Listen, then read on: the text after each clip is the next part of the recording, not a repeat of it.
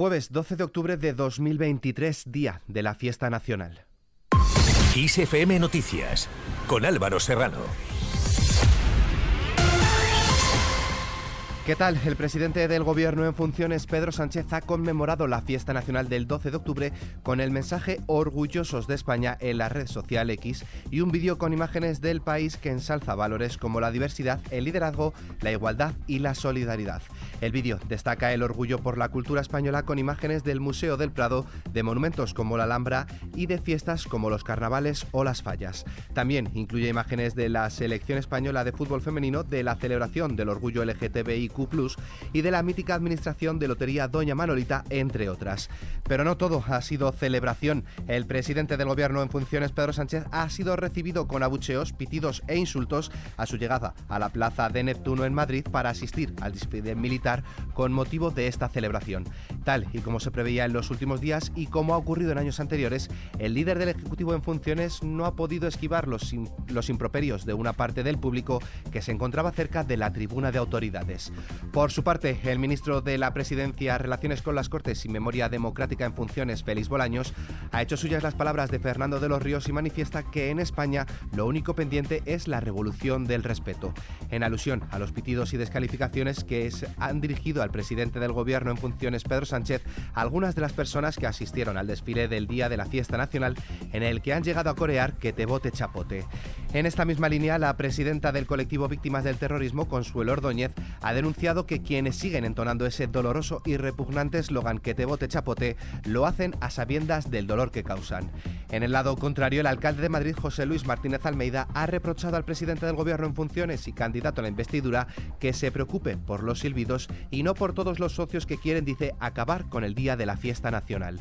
Por otro lado, el presidente del Partido Popular, Alberto Núñez Fijo, asegura que no hay un solo dirigente de su formación política que haya organizado ni mandado una protesta ni abucheo contra el presidente del gobierno Pedro Sánchez al tiempo que le recrimina que no sea capaz de respetar al primer partido de España. Además, el Partido Popular ha subrayado el compromiso con la Constitución, la transición, la igualdad, la historia de España y la libertad con motivo del Día de la Fiesta Nacional, mientras que Vox ha ensalzado a todos aquellos que cambiaron la historia como Cristóbal Colón. Mientras tanto, el presidente del gobierno y candidato a la investidura, Pedro Sánchez, ha asegurado a la prensa que los socialistas ya tienen su propuesta para la ley de amnistía, la cual debe presentar en el Congreso en las próximas semanas. Sánchez se ha comprometido a explicarla, detallarla y defenderla, no sin antes escuchar al resto de actores políticos implicados. Además, el líder socialista ha descartado una reunión con el expresidente catalán y eurodiputado de Junts, Carles Puigdemont, porque él solo se reúne y habla con los grupos políticos.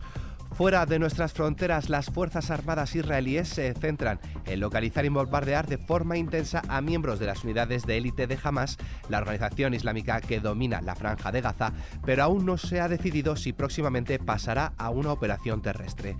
En el lado contrario, los desplazados dentro de la franja de Gaza han superado los 338.000, aumentando así en 75.000 personas la cifra de civiles que han huido en un día de sus hogares dentro del territorio palestino, según informa la Oficina de Coordinación de Ayuda Humanitaria de Naciones Unidas. Se estima que hay otros 105.000 desplazados internos que han sufrido la destrucción o daño de sus viviendas.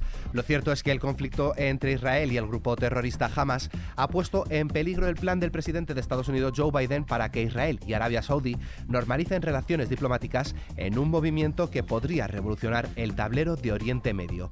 Por su parte, el primer ministro de Reino Unido, Rishi Sunak, ha mantenido una conversación telefónica con el presidente de Egipto, Abdel Fattah al-Sisi, en la que ha aprovechado para ofrecer su colaboración para gestionar la situación de Rafah, único paso fronterizo entre territorio egipcio y palestino. En esta línea, jamás el grupo terrorista que controla Gaza rechaza una propuesta de corredor hecha por Egipto porque dice obligaría al pueblo palestino a abandonar su patria e implicaría un nuevo desplazamiento y búsqueda de refugio.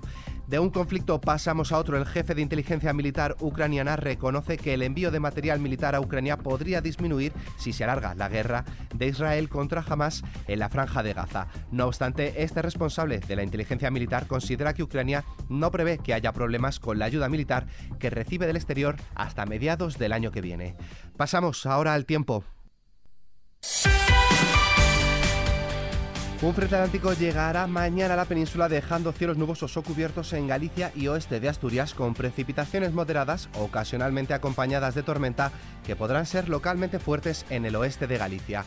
En el resto del área cantábrica y meseta norte se producirá un progresivo aumento de la nubosidad y serán probables precipitaciones que no se descarta que se extiendan también de forma más débil y dispersa al Pirineo Occidental, zonas de la meseta sur y Alto Ebro.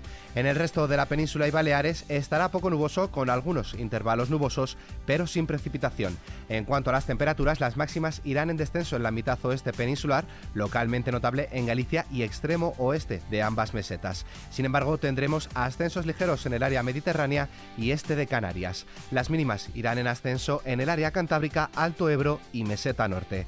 Con el parte meteorológico nos despedimos, pero la información continúa puntual en los boletines de XFM y como siempre ampliar aquí en nuestro podcast XFM Noticias. Con JL García en la realización, un saludo de Álvaro Serrano, que tengáis muy buen día.